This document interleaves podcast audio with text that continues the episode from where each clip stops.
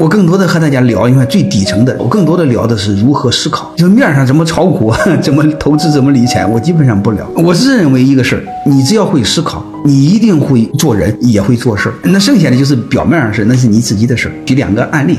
你们写给我的邮件，我分享给你们，这样更真实一些。嗯，尊敬的马老师你好，三星有幸遇见你，你是同意我们夫妻价值观的贵人，改变了我家孩子的恩人，还还好，这个没让你们吵架啊，没让你们痛苦。上次有一对夫妻听了我之后痛苦的要命，我都表示了严重的道歉了。我接着读啊，孩子说将来有机会一定去看看你和师母，替我们衷心的谢谢你们，千言万语也说不尽的感谢。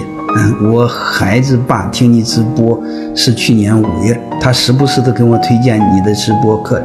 嗯，刚开始无知的我还很排斥你的观点，你觉得发展这么好，这人怎么这么悲观，天天说不好。偶尔一次，我听的时间长了一点，觉得这个老师很不一样，他的观点想让人去认同他的推理。我很是认同。我是去年六月份正式听你的课，每周我们夫妻就按时等候老师你，看到你就如同见到了亲人一样。我先是通过种种社会现象否定我固有的观念，再就是启动了怎么为孩子改变一下现状。我女儿十四岁，上初三，在学校很是痛苦。她的各科老师关注的都是学习好的，学习进度也是随他们。同学之间时不时就有欺负我女儿的现象。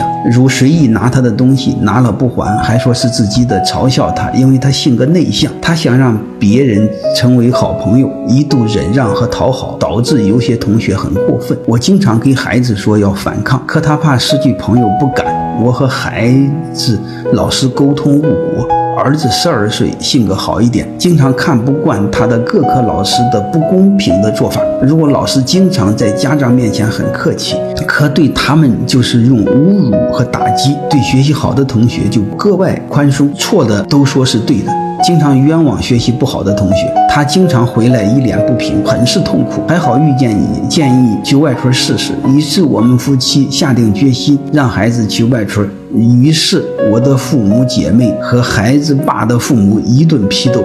我时时给自己宽心和默默的祈祷，希望一切顺利。还好一切如愿，用了半年的准备，于二月份送到了孩子去麻某某某学校寄宿。学校每天的活动很丰富。他们参加三公里跑，孩子很是高兴，真心感谢老师孜孜不倦和耐心的教诲。好了，大概就这些，供你们参考。剩下的你们就看看我的思考的原点，学会思考。你们不要在乎我的结论，你们只要在乎我如何根据事实，然后做理性的推理。我认为这一点就够了。嗯，思考的原点基本上把我所有的认知的框架、认知的推理过程、各种假设，基本上都告诉了你们。那是一个系统的告诉了你们。